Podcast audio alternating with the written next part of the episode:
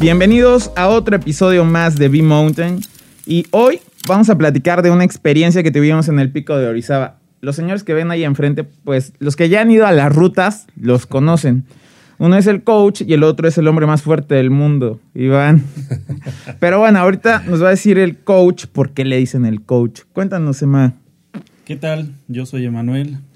Eh, yo soy fisioterapeuta deportivo y tengo certificación en entrenamiento funcional.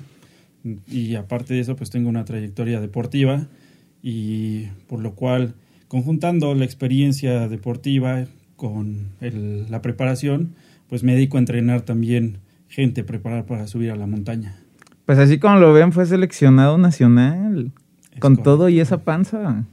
No existía esa panza. no, pero sí, o sea, justamente estaba platicando con Mora de, lo importante que es hacer ejercicio, sobre todo en el tema de la montaña. O sea, no es como que eh, Mora se levante un fin de semana y diga, ah, hoy voy a subir eh, la Malinche. ¿No? ¿Qué haces, Mora? Preséntate. Hola, ¿qué tal? Buenas noches. Este, un saludo ahí a todos los que nos van a estar viendo. Y pues bueno, yo realmente lo que es aquí de la, de la montaña, pues sí este, he aprendido y de igual forma la gente que he conocido que pues sí se requiere de mucho, mucha condición. Y yo realmente empecé con la bicicleta, con la bicicleta de montaña. Y eso la verdad lo, lo he dicho y, y siempre lo, lo he platicado que este, lo relaciono mucho con la montaña, en el cual hay mucho esfuerzo, pero eh, cuando uno logra el objetivo tal vez de 50 o de 100 kilómetros o un poquito más, pues viene esa satisfacción, ¿no? Entonces a mí la verdad como, como lo que practico para, para poder subir, este, ya sea una Malinche o un Instasi igual, pues realmente me ha ayudado mucho y lo cual pues este, recomendaría que, que lo practicaran, que también es algo muy divertido y, muy padre. Tuvimos una experiencia eh, ya hace algunos meses, un par de meses, en el pico de Orizaba, Y entonces, bueno, la idea es un poco contar esta, esta historia de cómo nos fue. Estuvimos tanto en la parte sur como en la parte norte. Pues el que tiene más experiencia es Emanuel en el hecho de, de esa montaña precisamente. ¿Cómo te fue, Emma? Cuéntanos. Pues la primera vez me fue no muy bien. La verdad fue una experiencia nueva, que sirve como todas, sirve para aprender. Y en la primera ocasión eh, llegamos y estaba nevando. Yo como en lo que estaba buscando dónde acomodarme y dónde instalar, ya estaba lleno de repente ya me ganó la, hora, el tiempo y pues no, no, había armado mi casa de campaña. Y gracias a Nailotl, que me ayudó a armarla, que no la aseguró como tenía que ir asegurada, pues yo me metí, ¿no? Ya estuve ahí. Y a la medianoche, que bueno, estuvo cayendo la tormenta, que se caí en mi casa de campaña. O sea, me desperté, yo sentía aquí la, nieve, por más que le pegaba, no se iba, no se iba. En eso abro los ojos, ya veía aquí mi casa. Decido gritarle a, a Nailot y a Iván Mora, que no me hicieron caso nunca. Y, pues, ¿quién iba a querer salir con el friazo que hacía y, y el aire? Pues dije, ¿qué hago? Que agarro, tomo mis cosas, que me visto bien. Y ya justo para salir veo que nada más se habían caído las varillas. Pues dije, nada, ahorita no tardo en, en asegurarla. Y sí, salí, quité, quedaron enterradas las estacas porque ya habían alrededor de 30 centímetros de nieve. Y pues con puras piedras asegurar todo y, y, asegurar la casita. Y ya, aguantó bien, me volvió a meter y me quedé ahí dormido. Genial. ¿Y a ti, Mora, cómo te fue? Pues sí, la, la experiencia y el saber que va uno al pico de Orizaba, pues la verdad, pues para mí fue la primera vez en hacerlo y la verdad pues sí se siente ese nerviosismo, a pesar de que pues bueno uno se Como todas las primeras veces. Exactamente, como todas las primeras veces. Y, y, como bien lo comentas, la verdad pues este Emanuel que es el que tiene más experiencia pues a veces pidiendo un consejo, ¿no? Que la verdad que por lo que él pasó, la verdad me sorprende mucho que supo actuar muy muy bien y, este y sí como lo comenta, la verdad este nosotros cuando empezamos a hacer el ascenso alrededor de las tres y media, cuatro de la mañana. O sea, era increíble la nieve, la cantidad de nieve que había afuera y que de igual forma, este, pues bueno, digamos, en mi tienda que, este, no es por, por, no sé, por presunción, pero sí hay que tener buen equipo. Y la verdad mi tienda, este, que es de cuatro estaciones, la verdad soportó todo lo que fue, este, como dijeron, ¿no? Los efectos especiales, la lluvia, el aire, el peso de la nieve, que para mí fue algo que, este, pues uno no lo considera hasta que no lo vive, ¿no? Hasta que no pasa esa situación. De hecho, no nos había pasado nunca en las salidas que hemos tenido como, como amigos, como grupo, eh, tanta nieve como en esa ocasión. Entonces, justamente lo que dice Mora es que eh, es, no, no lo sabes hasta que lo vives. Entonces, la importancia del equipo que, justamente en el grupo nos los mencionaba, ¿no? Y siempre lo hemos mencionado, eh, es importante tener buen equipo justo para estas circunstancias. Eso y que también eh, la zona en donde nos pusimos a acampar, o sea, nosotros, yo iba con Mora en la tienda, eh, estábamos muy cerca de una roca, ¿no? Que de alguna manera también nos ayudó, a diferencia de que tú estabas completamente a la intemperie. Entonces, y es eso. Aparte, el, también el equipo que hemos adquirido con el tiempo, cada vez pues es mejor. Entonces sí, es caro, sí, pero vale la pena y te das cuenta a la hora de, de los ascensos, ¿no? Eso, eso fue en la cara norte, ¿cierto? En la cara sur. en la cara sur. En la cara sur. Sí, que, que, igual es este de esa vivencia que como lo que estábamos viendo y, que de igual, ¿no? Que este estando en la montaña, pues no, no tienes esa este, seguridad, ¿no? De, de, que te va a ir bien si llevas una simple este, tienda. Pero también creo que conjuntando eso y también con el conocimiento, que en este caso fue lo que aplicó Emanuel, pues la verdad lo resolvió, porque la verdad sí este, temíamos que pues la tienda no aguantara, ¿no? Y que esta, se, se pudiera volar. Entonces, este, sí, la verdad este, fue algo muy emocionante, también hubo ese temor, pero pues sí, es, es parte del aprendizaje de, estar en la montaña. Y justamente eh, la idea de estas charlas es para que eh, los que están iniciando, los que se suman a alguna ruta nivel básico con nosotros, pues también escuchen un poco de la experiencia y de lo que se sufre, por llamarlo de alguna manera, ya eh, en montañas más altas, ¿no? Que es media o alta montaña. Sí, así es. Definitivamente de la, de la calidad de tu equipo es la, seguridad y la comodidad con la que vas a, a disfrutar la montaña. Sí, aparte, por ejemplo, eh, me acuerdo que tú llevabas un muy, muy buen equipo, ¿no? Eh, en esa ocasión. Pero justamente lo que decías, o sea, tampoco tiene que ver solo el equipo, sino la experiencia. O sea, si no tuvieras los conocimientos que tienes, tal vez otra historia sería. Me pongo a llorar ahí y a rezar. Y esa fue como la experiencia que nos tocó, eh, como la primera parte, ¿no? De, de, lo que era el pico de Orizaba. Y luego, ¿qué fue? ¿Un mes después? ¿Un par de semanas después? Dos semanas después. Sí, dos semanas después nos tocó ahora por la cara norte. Una travesía, la verdad es que con el grupo que fuimos, desde como subimos en las camionetas, eh, muy interesante, atractivo y nada aburrido. Eh, justo eh, ese tema, que lo platicaba aquí con Omar también, que está en el audio, gracias por ayudarnos.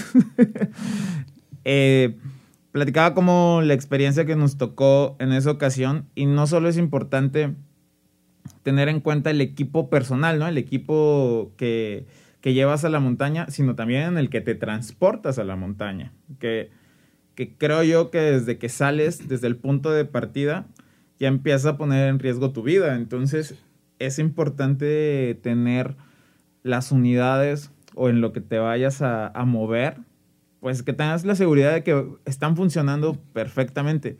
Y aún así, nada te garantiza que, no pase nada, ¿no?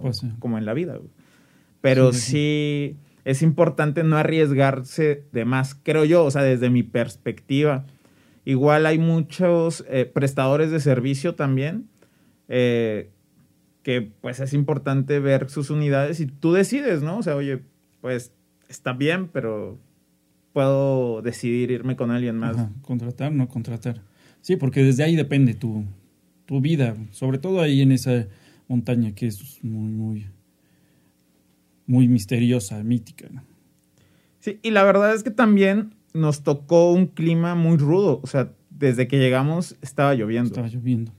Entonces, no, la idea era hacer cima, no sabíamos si lo íbamos a hacer por, por el clima.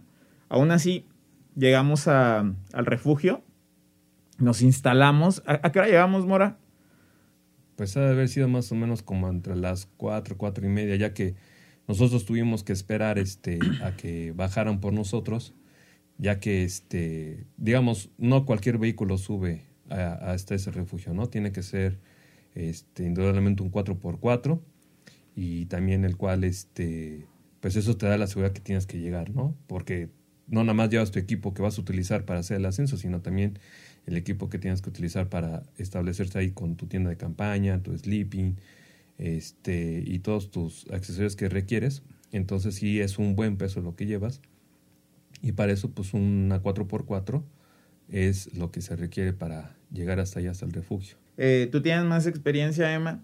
Cuéntanos, para los que no han ido, para los que quieren ir, cómo más o menos la logística de lo que sucede, ¿no? O sea, llegas, te instalas, a qué hora te instalas, eh, cuánto tiempo tienes que descansar, porque justamente cuando nosotros empezamos a el ascenso, mucha gente, muchos grupos en ese momento también iniciaron. Claro, todo empieza desde llegar, llegar a los puntos que es ya sea eh, Ciudad Cerdán o Tlachuca, y desde ahí se alquila o se contrata una camioneta, si uno no cuenta con una, una 4x4, que nos sube directo al, refugio. Y ahí ya llegando se, debe de instalar uno. Generalmente llega uno en la tarde para que puedan comer, puedan aclimatarse, hacer una pequeña caminata de, aclimatación y poder descansar. La idea es que se puedes descansar de la hora que llegues, a las 6, las 4, las 8 de la noche, para estar a las 12 de la noche listos para iniciar el ascenso. Ahí generalmente se empieza a la medianoche por las condiciones del clima, son más favorables en la noche, está más estable y permite llegar a, la cumbre por la mañana. ¿A qué hora llegas a la cumbre? Si sales a las, a las 12 en una velocidad promedio, un buen ritmo, a las 8 de la mañana están eh, arriba. ¿Qué tal tu experiencia, Mora? Pues, pues sí, igual, este, increíble, ¿no? Porque, pues sí, igual, otra vez nos tocó lluvia y, y, la verdad, este, dormir a esa altura, pues sí, también a veces se complica, ¿no? Pero la verdad, este, como te vuelvo a mencionar, llevando buen equipo, la verdad, este, uno no pasa, bueno, o sufre de frío, o de igual forma, este, que, pues eso conlleva que no duermas bien, y pues a la hora que te tienes que despertar, porque alrededor de cuatro o cinco horas duermes, pero a la medianoche partir, pues la verdad, como que también si no estás este, aclimatado, y no estás así también mentalizado, pues se te complica un poquito, ¿no? Y más que nada que todo lo haces de noche y pues a una baja temperatura y por un caminar de alrededor de 6 o 8 horas, pues la verdad sí es algo este que debes de contemplarlo para, para poder lograr hacer cumbre, ¿no? Y sí, justo lo que decía Emma, o sea, de la calidad del equipo. Eh, también con lluvia, si no llevas ropa impermeable eh, que tiene la calidad, pues sí sufres porque te congelas. Eh, la casa de campaña, eh, creo que la primera, en la primera vez sí nos empezó a gotear un poco, ¿no? Con la nieve, recuerdo. No sé si era la nieve o fue la lluvia, pero sí había pequeñas gotas por la madrugada, a pesar de, lo bueno que es, lo buena que es esa casa de campaña. Pero esta vez no, no sufrimos como de goteras en la casa. Y, llevábamos un muy, muy buen equipo. Sí empezamos a las 10, ¿no? A las 10, a las 11. No, en esta ocasión empezamos más tarde porque estaba lloviendo. Cierto. Entonces, no se puede subir a- en esas condiciones. Puede, o sea, sí, de subir se puede, pero realmente es arriesgar. Porque arriba puede caer una tormenta de repente, cambia el clima y, o sea, te arriesgas, te expones a... No tiene caso. Entonces, mejor esperamos. De hecho, ah, había la indicación de, de levantarnos a las 12, lo cual salieron, vieron las condiciones, dijeron, no, hasta nuevo aviso. Y Cierto. ya, hasta que salió uno de los guías y nos dijo que no estaba precisamente donde estábamos nosotros acampando, estábamos abajo, y salió a decir que habíamos quedado, y total que a la mera hora sí, decidimos salir y justo en ese momento paró la lluvia. Llevar. Sí, y empezamos eh, el ascenso, sí, más tarde, cierto. Pero Sí. justamente pues estas charlas es un poco para eh, concientizar de alguna manera el, el hecho de prepararse, ¿no? Previamente a prácticamente a, la- a lo que es media montaña y alta montaña. Porque eh, lo que decía Sema de, del acondicionamiento físico, ¿no? Que, que ahorita nos vas a contar un poquito más porque es importante y qué tendrían que hacer los que están pensando en hacer un Iztaccíhuatl o un pico de Orizaba, ¿no? O sea, ¿qué es lo que deberían eh, o qué conlleva el entrenamiento antes de? De- es un entrenamiento bastante complejo. Obviamente se necesita condición física, eh, resistencia, eso sin, sin dudarlo, es resistencia. Pero actualmente para subir una montaña no únicamente basta con correr y hacer esa condición, sino debe ser un entrenamiento funcional, encaminado a eso, porque no únicamente vas corriendo, sino Claro. hay que escalar, es, todo el tiempo es en positivo, o sea, hay que subir. Necesitamos fortalecer tanto piernas, abdomen, espalda, brazos, hombros, como mejorar la condición cardiovascular. Hay varios métodos de entrenamiento, pero deben de ir de la mano la fuerza con la, con la resistencia. ¿Cuánto tiempo crees que alguien normal de la vida, o sea, tenga que llevar un entrenamiento para hacer una montaña o tiene que hacer varias montañas?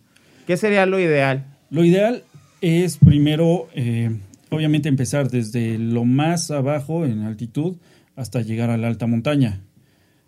Primero, eh, aparte del acondicionamiento, es muy, muy necesaria la aclimatación. Puedes tener una excelente condición física y un excelente estado de, de- de salud, pero si no estás aclimatado, no estás acostumbrado a vivir con la calidad de oxígeno que está a esa altitud, pues no vas a subir, no lo vas a lograr. Te va a dar el famoso mal de montaña. Claro. Y para prevenir eso, no hay más que subir a la montaña. Empezar progresivamente, desde baja montaña, media montaña, así sucesivamente hasta llegar a la alta montaña. Es la única clave para aclimatarse, no hay otra. Justo algo eh, que haces mucho, Mora, es eh, estar constantemente en esos recorridos, ¿no? En bici. Sí. O sea, el, el día que no estamos haciendo, pues, una ruta, tú lo que haces es como eh, tus rutas igual eh, por hacia Iztaccíhuatl, ¿no? Para mantener esa, esa condición que comenta Emanuel. Sí, sí, sí, como lo comenta Manuel, sí, e- esa parte de, de hacer ese desnivel positivo, que obviamente que es estar subiendo, es donde, este, pues bueno, más fuerza adquieres, ¿no? Y, aparte, yo lo que hago, pues, o los, en las salidas que, que por decir que la cancelan o que no tengo salida, pues sí, yo lo que me organizo es agarrar, ir hacia Cholula, ir hacia Paso de Cortés, que más o menos desde mi casa hasta, no sé, Apatlaco, Buenavista o, o hasta donde está la, este, la caseta de administración para entrar al Iztaccíhuatl, este, pues más o menos esas son mis rutas para agarrar este, altura, acondicionamiento y, y sobre todo tener esa resistencia, ¿no? Que más o menos hago entre 6 o 8 horas en bicicleta y acumulo probablemente 120 o 150 kilómetros. Y entonces eso a mí también este, me ha ayudado mucho. Y, y en tanto en lo mental como en lo físico, ¿no? Porque también sí se va ahí escuchando esa voz de que ya mejor regrésate. Claro. pero, pues hay que ir trazando sus objetivos, ¿no? Y como dice Manuel, este, a pesar de eso, sí hay que estar continuamente subiendo, ¿no? Para no perder esa altura y este, cuando hagamos una de mayor demanda, pues no nos quedamos este, en el intento, ¿no? Y lo decía Compache en el episodio anterior O sea, cuando tú te preguntas cuánto falta, ya, valiste. O sea, ya, ya empieza como esa etapa derrotista de cuánto falta y empiezas a sufrir. Y, entonces, esa voz a todos nos ha pasado y justo, eh, bueno, nosotros somos como de echarnos porras y es, ya, sí, ya falta poquito, ¿no? Pero ya como para cerrar el capítulo y a modo de conclusión, o sea, si hay que echarse porras, eh, hay que intentar subir la cumbre, pero si el clima no lo favorece, si las condiciones del grupo no, no son favorables para subir, porque pues al final la cumbre es la mitad, ¿no? O sea, llegar a la cumbre es la mitad del camino y hay que bajar. Y si el grupo no, eh, pues sí, no tiene la condición y el clima no favorece, pues hay que bajar, ¿no? Eh, como a modo de conclusión personal, sí creo que nos tocó, nos tocaron climas adversos, de verdad, de, pues no sé si de los peores climas que nos ha tocado, pero sí fueron, fue una, eh, en ambas caras de, la montaña fue adverso. Y a pesar de eso, sí ah, pudimos subir un poco, pero eh, creo que esta, esta voz de, de, pueden seguir, también había otra parte, me parece muy coherente de decidir, pues no vale la pena, no vale la pena arriesgarse el clima no es favorable y decidimos bajar. Claro, muchas veces hay que dejar el, ego a un lado, porque no por decir, tengo que subir, me preparé tanto tiempo, tengo que subir porque ya gasté, es necesario saber en qué momento retirarse, dar la vuelta y decir, ¿sabes qué? Pues no, no, o sea, no vale la pena arriesgarme, porque a lo mejor tú te mueres y ya, ¿no? Pero pues todo tu grupo, toda tu familia, hay alguien que te espera realmente, o sea, a lo mejor tú no vas a sufrir en el, momento, pero realmente, o sea, no vale la pena arriesgar eso. La montaña ahí, está, y finalmente para nosotros estamos muy cerca para poder disfrutarlo, pero de forma responsable.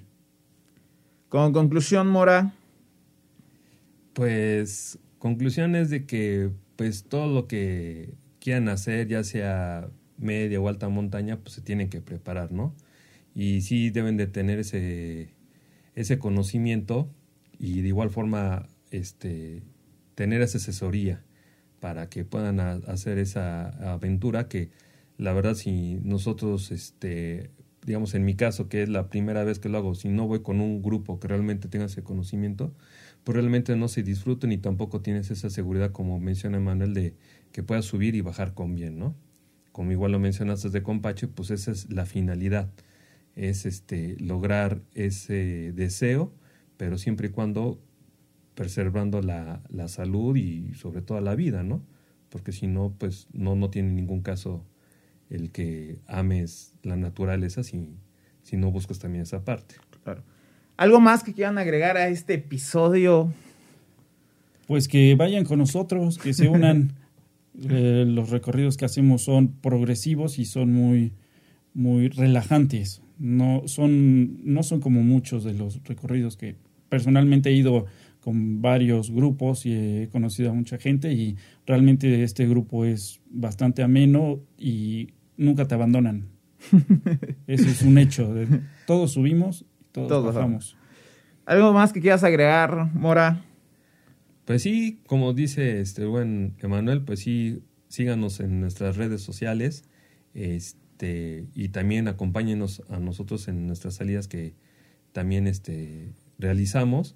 Y como bien lo dice Manuel, eso es una forma de hacer este, grupos, igual amistad, esos lazos, que la verdad, este, pues me ha sorprendido mucho que este, me vuelvo a encontrar la misma persona, no una ni dos, sino ha sido muy repetidas veces, ¿no? Y que de alguna forma como que se va encontrando esa, ese lazo de amistad. Entonces, la verdad, este, pues los que no han podido salir con nosotros, le hacemos la invitación y que de igual forma, este, pues ahí nos estén escuchando. Bueno, pues ya a modo de conclusión, al final eh, la idea de B-Mountain es crear comunidad, o sea, tanto digital como física, y, y lo que hice. Eh, muchas veces las personas con las que salimos ya son nuestros amigos y, y vamos generando esos lazos de amistad que son importantes. Y justamente en la montaña, pues se siente esa fraternidad. Y los que ya hacen senderismo o los que empiezan a hacer senderismo, existe como esa muy buena vibra ahí arriba, ¿no? Eh, de, fraternidad, por llamarlo de alguna manera. Entonces, pues no hay nada más que decir. Muchas gracias por escucharnos. Gracias, Omar, por el espacio por, patrocinado por Switch Home Sessions. Que eh, síganlo en sus redes. Está como Omar López. Y de todos modos, vamos a dejar todas las redes eh, abajo en las descripciones. Y muchas gracias. Este fue un episodio más de B-Mountain. Hasta luego.